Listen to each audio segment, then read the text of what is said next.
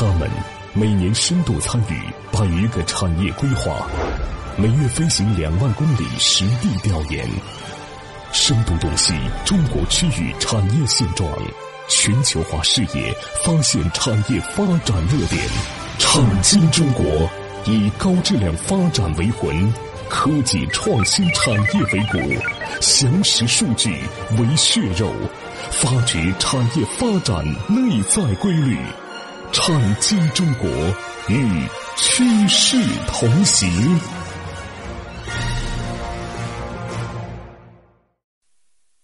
好，欢迎各位来到产经中国，很高兴和各位相会节目之中，我是王宇。我李佩，啊，这回上节目呢，和大家说了啊，这个很多的，就是这个网剧在拍摄的时候，它是有模型的。啊对。二四八十六，呃，这么一个模型，嗯。啊，甚至的话，现在的话，这个二四八十六都不够了，嗯。啊，变成三分钟一百八十秒，你要把问题说清楚。啊，而且里边一定要有这个二四八结构，嗯。啊，真的是很可怕，很可怕，所以在这个过程当中啊，我刚才讲了，仅仅是看中你这小子，你可以帮我去写剧本，对吧？剧本的要求呢，拿过来以后，如果你能在三分钟、五分钟把事情说清楚，它就会进入到第二个阶段，叫做什么呢？叫做精细化的内容植入和完善阶段。我刚才前面讲的是提纲啊，美国人特别看重提纲的重要性，嗯因为你的提纲决定了你的逻辑，提纲只要不出错，问题都不大。提纲如果都错了，就没有进行精细化加工的必要性了。那精细化加工是指什么呢？这个时候他会有一个六人小组到八人小组来进行分工，有的人专门来整这个人物的个性线。什么叫个性？贴的标签，他可能有一句 slogan，他可能吃喝作派的一个动作。嗯嗯，有的人专门负责给他加笑料，因为剧里面还是要有笑料的。对，他的笑料线谁负责加？嗯他的情感线谁负责加？他的工作事业线谁来加？他的家庭线怎么加？最后，他基于整个故事矛盾的过程当中的人的命运线怎么来加？不要忘了，你只试写了一集，哎所有剧里都有人物命运的安排的，对不对？嗯，那这六条线合一块儿，就变成你再请一个团队要来加这六组线。十万美金是白给的吗？错，这六组线要雇人，你要花掉五万到六万美金啊，你只剩四万美金。嗯剩四万美金之后，你还得怎么呢？还得去打 call 找关系，找这个所谓的这种所谓的这个叫做游说。嗯啊，甚至有人问你这个水平可以的，来来问问你啊。你拍下来之后，有人有这个会给你播放的权限吧？你背后有广告商吗？嗯对吧？再问问。其实不要认为钱好挣，都不好挣。最后怎么办呢？这六条线加完之后，终于进入到第三个阶段了。第三个阶段就是从剧本变成所谓的电视剧的阶段。在这个过程当中，电视台不负责的。很多人说拿过去就电视台负责拍是吧？错，电视台是个播放机构，嗯凭什么帮你拍？所以老美的逻辑跟你不一样。我们是是什么呢？一个天才来投奔我，我把他包收收到麾下啊我把他我把他呢全拍了，我不干。成这样子的试错成本太高了。对，就是我就算喜欢你，你还不属于我，我给你融资，我给你三百到五百万美金，因为美国一集美剧的制作成本通常在三百到五百万美金，也挺多的啊最多不会超过八百万美金。嗯但是呢呃，跟大家说一下，他就给你融资，嗯，你以为这个钱就全部拿口袋里可以挥霍，可以跑人了是吧？我们经常讲，很多中国投资者说，哎，哎呀，这个钱拿到手里就唱 KTV 去了是吧？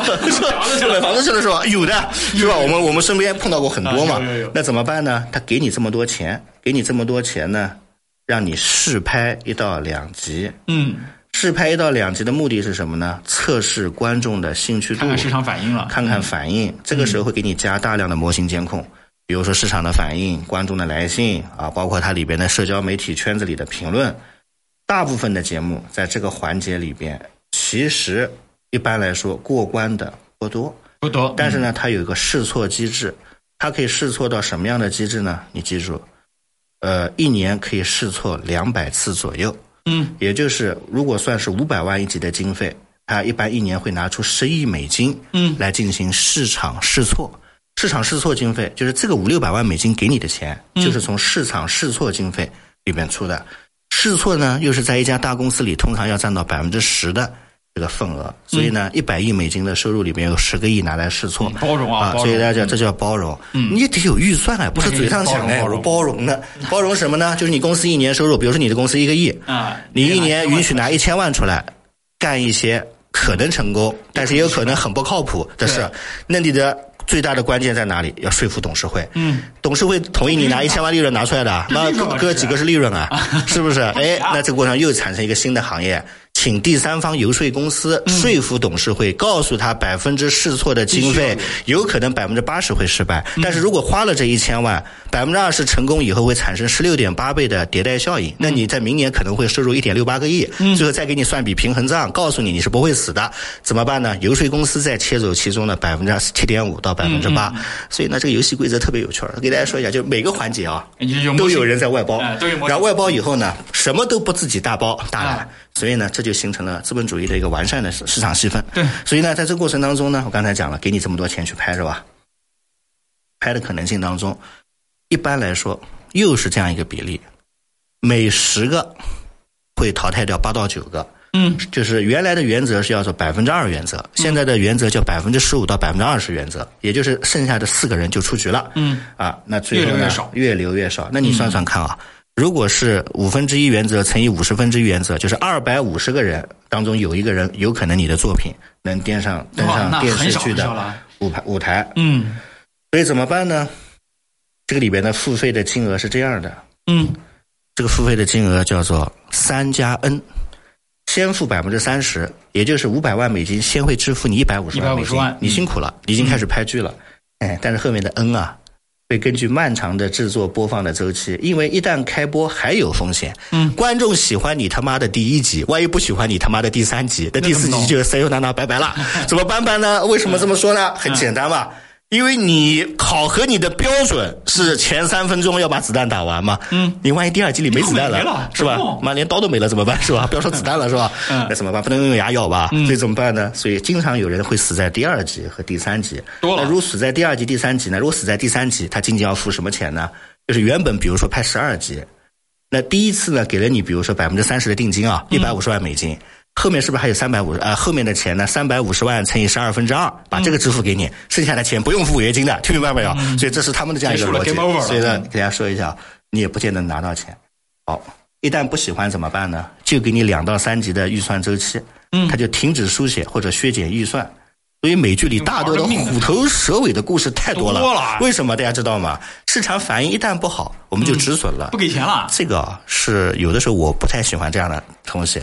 压力大了之后啊，你如果再给他个两三级版本，有可能会好。嗯但是美国的这个资本主义机制啊，是一旦出现有一点点的瑕疵，他立马就毫不留情的，嗯甚至是六亲不认的把这个人给请走了。所以这个呢，应该来说，但但他不得不这么做，因为你怎么知道他两到三级以后一定能一定能好翻本呢？对谁来负这个责任呢？是你垫钱呢，还是你这个大董事亲自来抓呢？嗯，所以资本主义的竞争是赤裸裸的，同志们。它也是有模型的，有 模型所以怎么办呢？有概率所以，就诞生了大量的虎头蛇尾的这样的一种多了故事多了嗯啊。所以我再总结一下啊，就是先是全美的编剧电视剧编剧每年提供四万个左右的提纲，嗯。四万个提纲呢，中间有百分之二的幸运儿能拿到十万美金，嗯。让他们写一集剧本。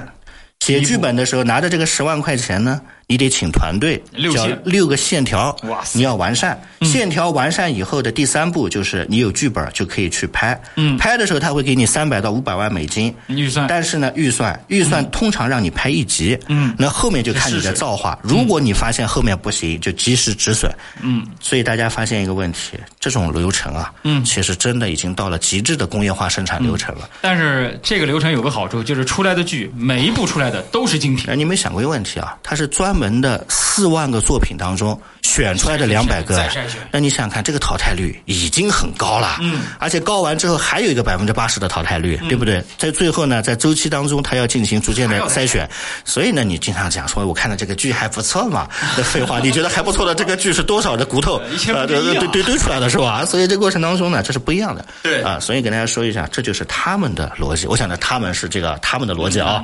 好，那这个中途之后，我们来继续讲啊说，来说这个问题啊。好因，为这个其实一部好的电视剧的产生啊，其实是死掉了呃九百九十九分之后，你才会看到一份好的。嗯，这个艺术创作其实挺困难的。嗯呃，节目中途说一下节目的微信号和节目的上传播出平台。微信号呢是蓝海五八八九八一，蓝色的蓝，大海的海的中文字的拼 L A N H A I 五八八九八一。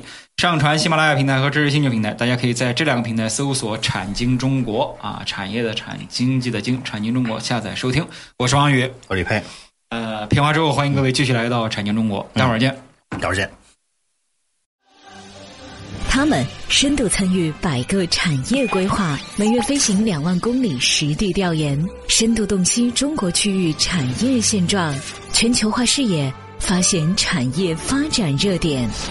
产经中国以高质量发展为魂，科技创新产业为骨，详实数据为血肉，发掘产业发展内在规律。产经中国与趋势同行。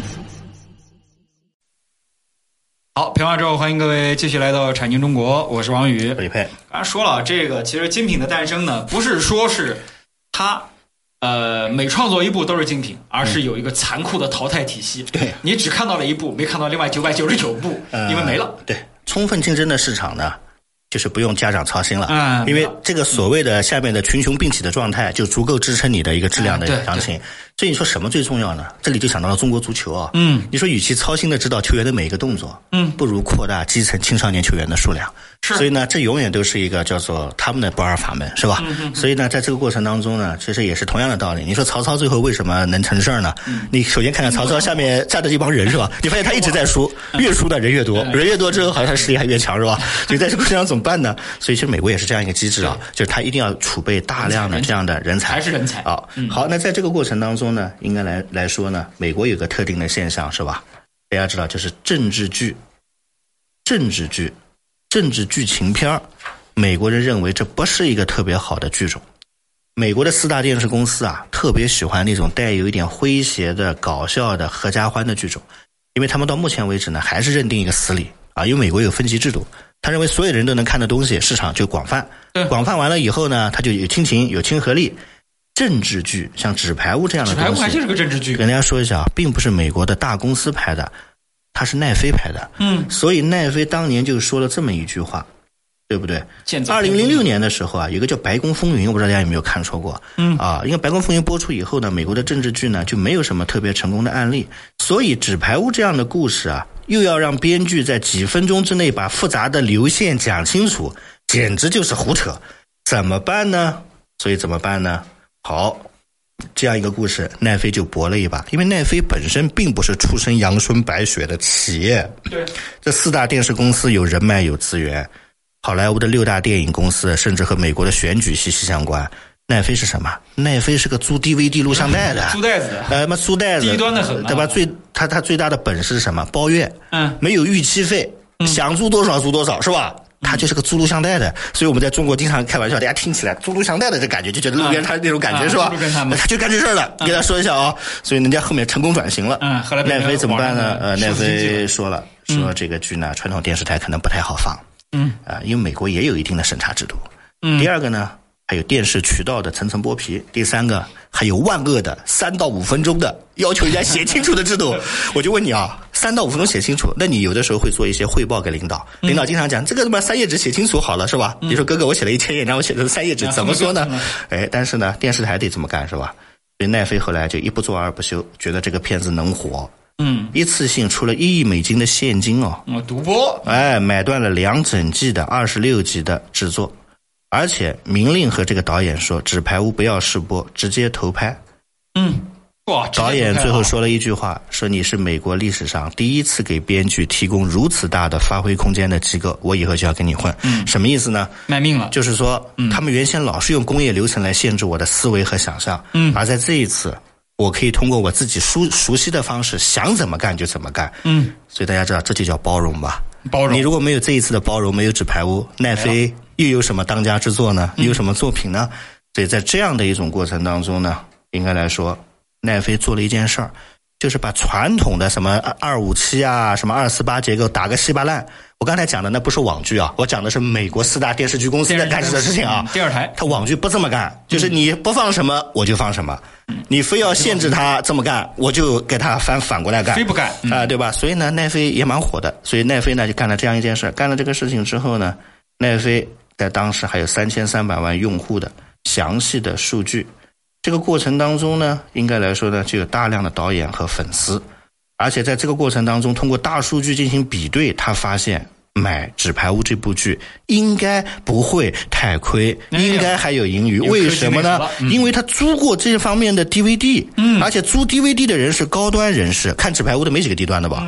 是不是？所以在这个过程当中呢，他是通过大数据支撑以后算出来，他这一亿美金弄二十六集应该不会亏，同时还能名利双收的一次性全部上架，同时他还可以根本就没有可能性的通过算法。来进行一系列的这个推导，所以呢，他的董事会对外宣传说是他们创新和赌博的结果，其实背后是他们两百多个人的大数据处理团队给出了科学的决策。你永远不要相信啊，管理层在那里讲，你看啊，当时我有一个梦想，我当时下定了决心，那是吹牛逼的。他为他未来的其他公司的 CEO 的历程啊啊，再做一个决定，其实背后全是数据支撑的啊一些理性的东西，是吧？所以呢，在这个过程当中呢，那纸牌屋呢，最后就在奈飞啊啊就这么上线了。上线的过程当中，最后。由于是会员制的，它是订阅的，你要充会员啊，对不对？啊，充会员的这个模式，而且在播出的时候，它还能选择一次性全部上架。大家知道什么叫一次性全部上架不？嗯，一下子你看全过瘾。你不是已经充过会员了吗？嗯，好哎。十三集就放十三个小时。今天我家电视台十三个小时全放纸牌屋。传统电视说胡顶把说锤了。小朋友不看电视啊，老年人不看，老奶奶不看电视啊，你不尊老不爱幼的 是吧？怎么办呢？不同的时间放不同东西啊。所以呢，跟大家说啊，他就先宣传推广，把资源全给他，然后一天。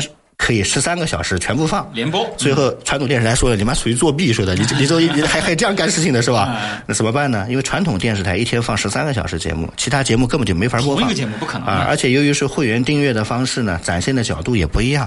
所以最终呢，就造成了他的这样的一种逻辑。大家发现啊，其实新兴事物和老事物竞争的时候啊，最大的手段是创新，嗯，但是最大的心态是冒险。但是冒险其实不是赌博，冒险是有理性支撑的冒险。嗯嗯。最后呢，你还要寻找出一些和他们完全不一样的思路和方法。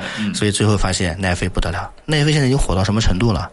我们改天再讲啊。嗯。奈飞的市值超过迪士尼，嗯，是全美第一大的。这个娱乐数据的公司，嗯，大家想想，开个玩笑呢，多少年前还在租碟、租 DVD 的是吧？所以，所以，所以，美国的电影协会看他很不爽。当然不爽。一开会的时候坐下来，对吧？那带个然后吃吃沙拉，都是吃素的吧？啊，这个戴飞以前是租 DVD 的是吧？他说他是科技公司，就说他的市值两千亿美金，哈哈哈！大家一起笑笑啊，经常这么开玩笑啊。很多人经常开玩笑说，漫威更应该去做主题乐园。嗯。奈飞呢还应该去租他的碟片，只是他的碟片呢从线下变到了线上。然后六大电影公司的负责人说：“我们还是固守我们的情怀。”嗯，人家说不要吹牛逼了，你们现在也是靠漫威是为了题材在 在做事的是吧？所以在这个过程当中呢，就是美国也是这样的场景是吧？是是是啊，所以呢，我们今天开个玩笑啊，林林总总聊了这么多，没聊完，我们后面会接着呢去聊这样的一些生态圈的话题啊。当然目标只有一个数字新经济啊啊，新模式、新新业态啊，而且呢，现在的这个在。整个监管层又有新的一些监管的模式，这些东西呢，新的治理方式，嗯，都是我们还是我们重点需要说的。嗯，好，节目最后说一下节目的微信号和节目的上传播出平台。节目微信号呢是蓝海五八八九八一，蓝色的蓝，大海的海的中文字拼 L A N H A I 五八八九八一。节目上传喜马拉雅平台和知识星球平台，大家可以在这两个平台搜索“产经中国”，产业的产，经济的经，产经中国。嗯，啊，下载收听。我是王宇，我是李佩，感谢各位收听，再见，再见。